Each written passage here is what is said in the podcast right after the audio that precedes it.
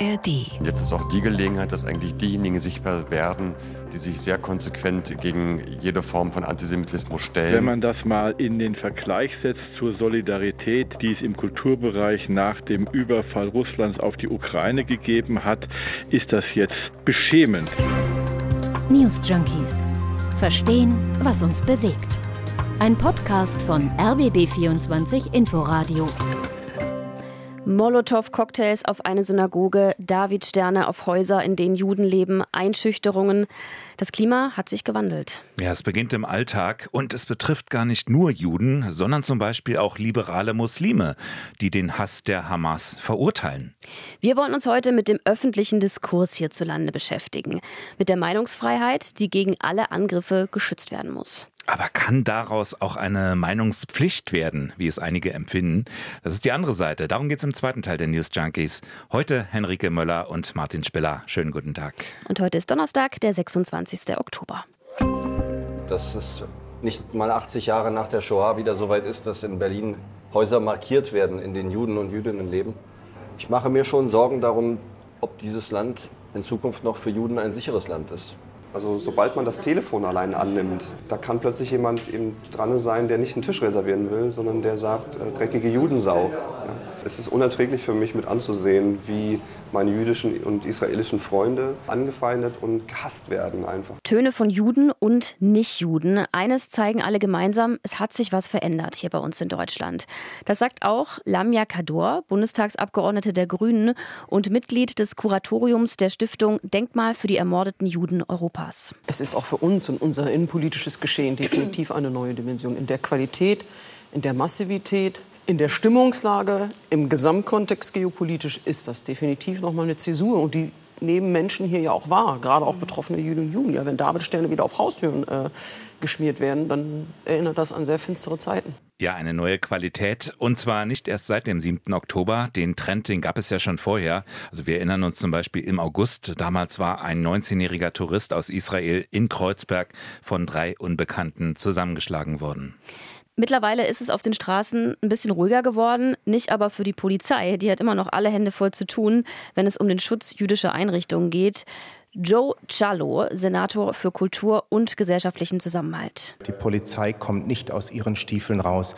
Die schieben wirklich Schichten um Schichten. Äh, sie sind vor den Synagogen und verstärken sogar noch die Sicherheitsvorkehrungen. Das ist total wichtig. Ja, es klingt entschlossen, aber die Polizei kommt allmählich an Grenzen. Ist ja nicht nur der Nahostkonflikt, die Klimakleber der letzten Generation, jetzt neu auch noch die Grenzkontrollen zu Polen. All das bindet natürlich Kräfte. Nach Angaben der Berliner Polizei beschäftigt sich das Landeskriminalamt derzeit mit über 740 Strafverfahren nur im Zusammenhang mit dem Nahostkonflikt. Hm. Betroffen von Anfeindungen, Bedrohungen sind aber nicht nur Juden. Es sind zum Beispiel auch prominente liberale Muslime. Ein Beispiel ist der Autor und Psychologe Ahmad Mansour. Mansour ist Sohn arabischer Israelis, in einer nicht praktizierenden muslimischen Familie aufgewachsen und engagiert sich auch gegen islamischen Antisemitismus. Jugol von RBB24 Recherche, der hat mit Mansour darüber gesprochen und in Erfahrung gebracht, was da so an Beleidigungen kommt. Ja, es sind einfach widerwärtige Aussagen, die einem eigentlich, wenn man sie sieht, wenn man sie liest, fast den Atem rauben. Es ist ein Sammelsurium von übelsten Gewaltfantasien und Beleidigungen, von dir sollte man deinen Hurensohn-Kopf abschneiden, bis zu weiteren ekelhaften Mord- und Vergewaltigungsfantasien, die tief in die Familie von Ahmad Mansour hineinreichen, ist einfach alles dabei. Der Hintergrund ist klar, Mansurs kritische Haltung zum politischen Islam, muss man da ja sagen, die ist natürlich ganz, ganz vielen ein Dorn im Auge und seine klare Haltung, seine unmissverständliche Haltung äh, zum Konflikt in Nahost, zur Gewalt, und dem Terror der Hamas. Das hat sein Übriges jetzt getan. Er steht jetzt so im Fokus wie eigentlich noch nie. Ja, genauso wie die Anwältin Seyran Atesh, Gründerin einer liberalen Moschee. Der ersten Moschee übrigens, in der Frauen predigen, in der Homosexuelle willkommen waren und Burkas verboten. Atesh war selbst 1984 schon mal Opfer eines Attentats geworden. Ne? Da ist sie schwer verletzt worden und eine ihrer Mandantinnen wurde auch getötet. Sie hat sich eben auch zuletzt noch mal ganz klar geäußert, was da in Nahost passiert, ist solidarisch äh, mit Israel und das hört man natürlich in bestimmten Teilen der islamischen Community eben gar nicht gerne und auch sie wird jetzt übelst bedroht. Ja, sie hatte schon im letzten Jahr richtig Stress nach dem Hissen einer Regenbogenflagge an der Moschee. Da habe es dann Nachrichten gegeben wie, man müsste uns enthaupten und ein Exempel statuieren. Bisher waren es Beleidigungen und Beschimpfungen, aber die Sorge ist natürlich groß, dass es dabei nicht bleiben wird, sagt Jugol. Auch physisch angegriffen zu werden, das treibt die beiden jetzt sehr stark um. Und es ist natürlich auch die Sorge um die Liebsten, um die eigene Familie, um die eigenen Kinder. All das führt zu wenig Schlaf und natürlich gedrückter Stimmung. Aber es führt bei beiden eben auch dazu, Mansur sagt es wörtlich, ich lasse mich nicht stumm schalten ich mache weiter. Ich lasse mich nicht dahin bringen, dass ich den Mund halte. Ich muss klug sein, ich muss mir das genau überlegen, was ich sage, wann ich etwas sage, aber ich werde weiter reden. Beide, Mansur und Atesh, stehen unter Polizeischutz. Und das hat ihr Leben natürlich massiv verändert. Das ist ein tiefer Eingriff in die Privatsphäre. Eine genau andere Entscheidung getroffen hat Konstantin Schreiber, Journalist und Tagesschausprecher. Der hat vor wenigen Wochen angekündigt, das Thema Islam künftig komplett auszuklammern. Grund seien verbale Einschüchterungen bis hin zu tätlichen Angriffen. In der Zeit hat er gesagt, ich werde keine Bücher dazu schreiben, ich lehne Talkshow-Anfragen ab, ich mache das nicht mehr. Da mögen jetzt einige feiern und vielleicht die Shampoosflaschen aufmachen. Ob das ein Gewinn ist für die Meinungsfreiheit, ist eine andere Frage. Ja, auch er hatte Erfahrung gemacht, was es heißt, sich kritisch über den Islam zu äußern. Erst kürzlich bekam er bei einem Auftritt eine Torte ins Gesicht, wohl von linken hm. Aktivisten, aber das macht das auch nicht besser. Er spricht von Meinungsfreiheit, darum soll es ja heute gehen. Jeder hat das Recht, seine Meinung in Wort, Schrift und Bild frei zu äußern und zu verbreiten. Eine Zensur findet nicht statt. Artikel 5 Absatz 1 des Grundgesetzes.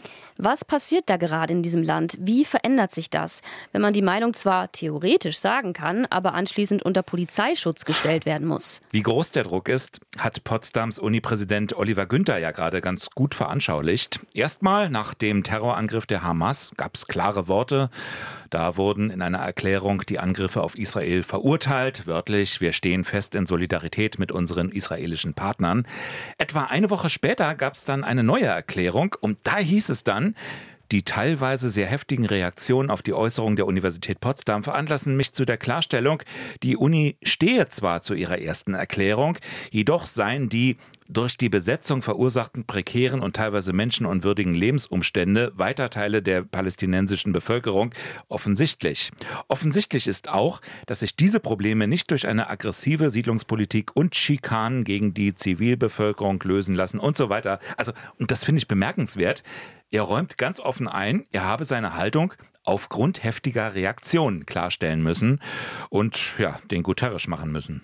Aber muss ich da nicht eine Grauzone zulassen, Zwischentöne? Also Grauzone heißt auf gar keinen Fall, die Terrorangriffe zu relativieren. Mhm. Da gibt es für eine ganz klare Linie. Aber vielleicht eben auch darauf hinzuweisen, wie die Lebensbedingungen vieler Palästinenser im Gazastreifen momentan nun mal sind. Und was es bedeutet, wenn Israel da mit Bodentruppen vorrückt. Wäre das nicht ausgewogen, auch dahin zu weisen? Vielleicht auch erst dann vollständig. Mhm.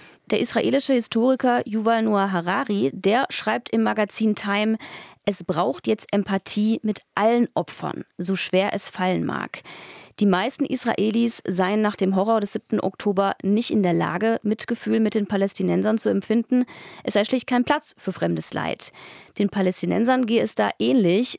Genau deshalb sei es die Aufgabe all jener, die nicht Teil des Konfliktes seien, für Ausgewogenheit zu sorgen und so den Raum für Frieden zu bewahren. Andererseits finde ich zum Beispiel diese Gleichsetzung beider Seiten, ne, die finde ich an sich schon irgendwie problematisch. Also das betrifft ja auch die Forderung von Antonio Guterres nach dem Waffenstillstand. Einfach weil da hat eine Hamas, die will Israel vernichten, die hat einen riesigen Terroranschlag verübt auf ein immer noch demokratisches Land. Und da jetzt als erste Reaktion einfach zu sagen, hört mal beide auf, setzt euch an einen Tisch, redet mal, das hm. geht, das ist doch absurd. Ja, es ist eine brutal schwierige Gratwanderung. Am Streit über den UN-Generalsekretär Guterres, da sieht man, dass die Nerven oh, ziemlich blank liegen. Mhm. Da wird wirklich jedes Wort, jede Silbe auf die Goldwaage gelegt. Aber schon seltsam, wie wenig Empathie es für Israel zu geben scheint. Also anderes Beispiel, diese Kundgebung da am Brandenburger mhm. Tor am vergangenen Sonntag. Da waren 10.000 Menschen, vielleicht auch 25.000, auch wenn es für mich nicht so aussah. Und wie viele Einwohner hat Berlin? Hm? 3,6 Millionen mindestens. Ja. War es allen anderen egal? Wollen die keine Haltung einnehmen? Oder haben die Leute Angst? Ja, also die Angst gibt es ganz bestimmt. Tatsächlich gab es Berichte, dass sich Teilnehmer von dieser Demo einiges anhören mussten. Von arabischen Gruppen, die sich am Potsdamer Platz versammelt hatten zum mhm. Beispiel. Aber mir ist nicht bekannt, dass es diese Übergriffe auch umgekehrt gibt. Ne? Also selbst wenn jemand mit einem Palästinensertuch rumläuft, er muss ja zumindest keine Angst haben, dass ein paar jüdische Schläger auf ihn zukommen. Ne? Das ist ein Unterschied. Also im Moment bedroht eine Seite die andere. Hm. Aber pauschale Verbote von pro-palästinensischen Demonstrationen, die sind eben auch nicht hilfreich für das Miteinander, weil dann alle mit der Hamas in den Topf hm. geworfen werden würden.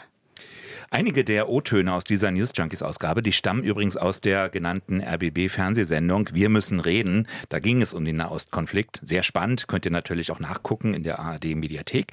Da war übrigens auch Ahmad Mansour zu Gast mit Polizeischutz natürlich und der hat unter anderem gesagt, wenn vor zehn Tagen 80 Prozent der jüdischen Kinder nicht zur Schule gegangen sind, weil sie Angst haben, in Berlin zur Schule zu gehen, dann ist nie, nie wieder jetzt. Und da müssen wir Haltung zeigen, und zwar alle. Danach können wir über pädagogische Konzepte sprechen und wie wir Menschen erreichen.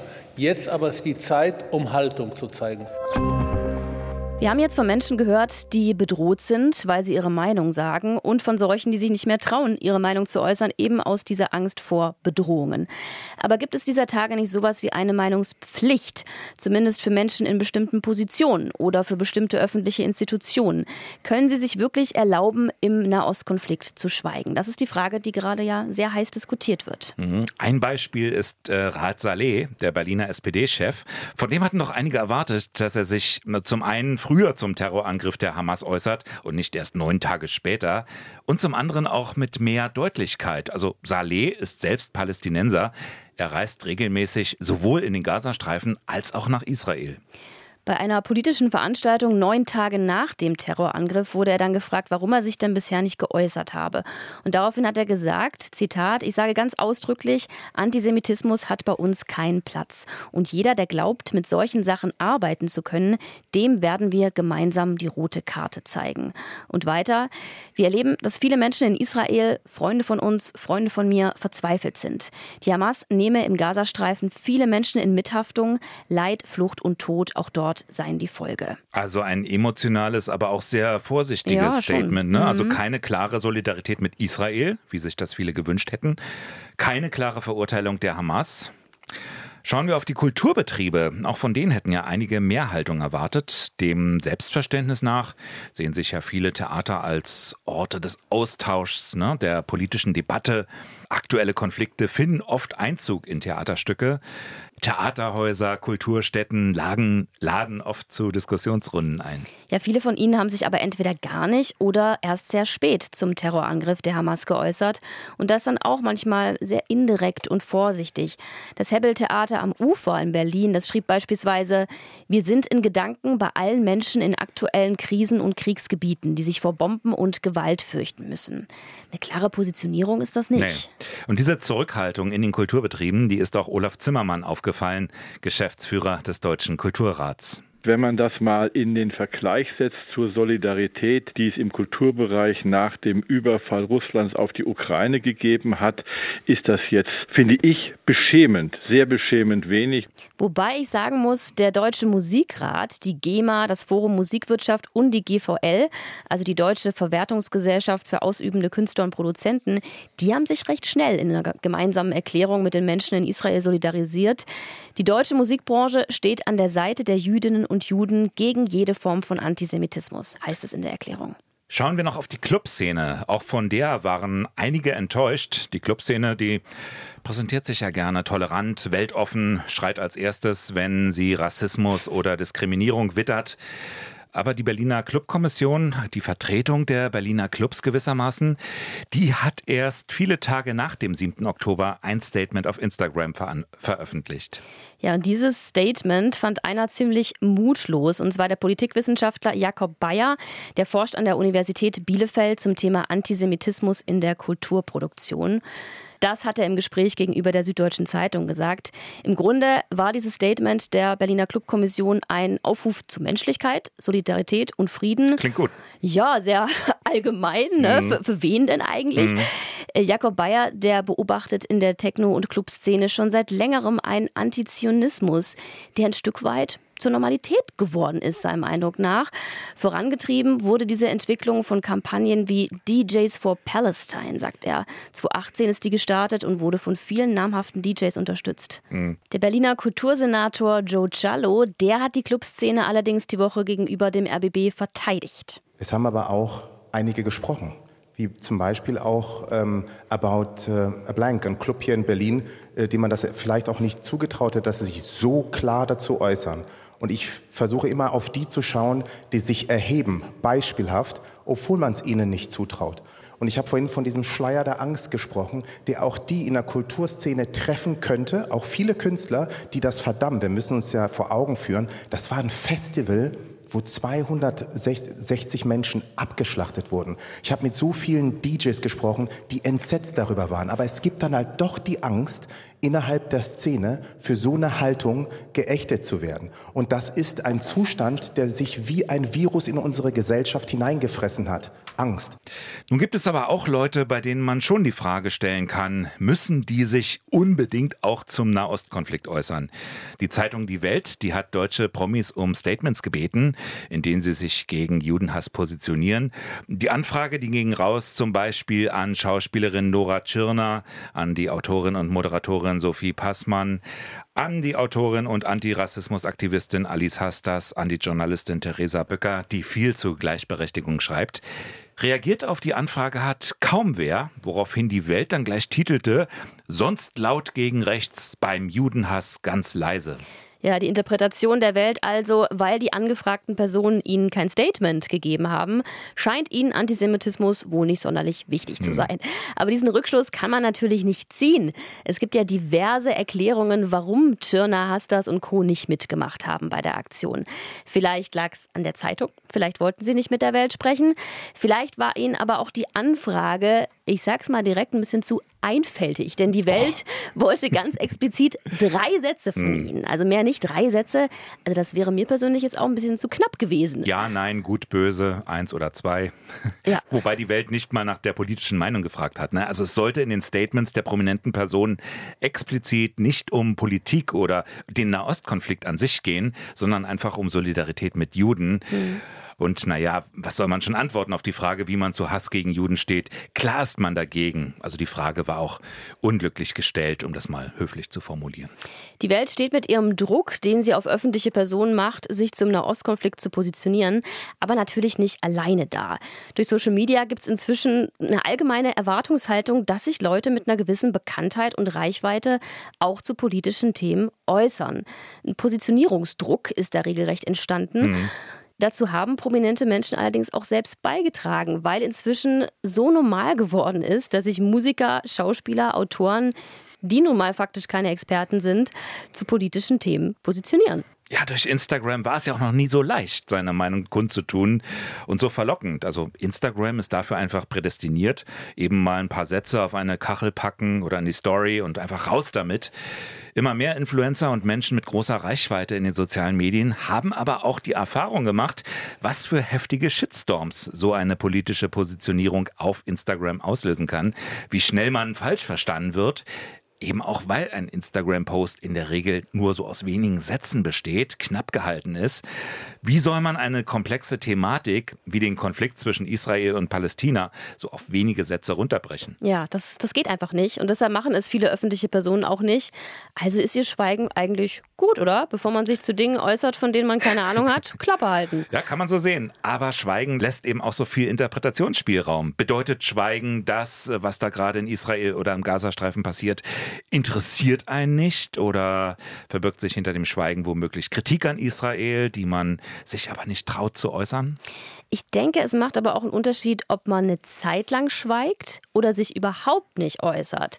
Also ein Meinungsbildungsprozess, der dauert ja im Idealfall auch seine Zeit. Es geht ja da darum, zuzuhören, abzuwägen, sich intensiv zu informieren. Klar, manchmal besser als schnell irgendwas Ja. rauszuhauen. Wobei, so für erste Solidaritätsbekundungen sollte man vielleicht nicht so viel Zeit brauchen. Ja, aber wichtiger und wertvoller finde ich ja eben nicht solche schnellen Solida- Solidaritätsbekundungen, sondern Meinungen und Haltungen bisschen mehr Gehalt dahinter, die ein bisschen tiefer gehen.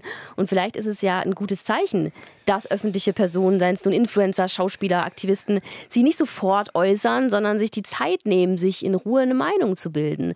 Dann wären die Debatten in den sozialen Medien auch nicht immer so hitzig. Vielleicht äh, tut sich da auch was Positives. Ist das auch eine positive Entwicklung? Mehr Zeit und dann erst raus mit der Meinung. Influencer und Gehalt in einem Satz?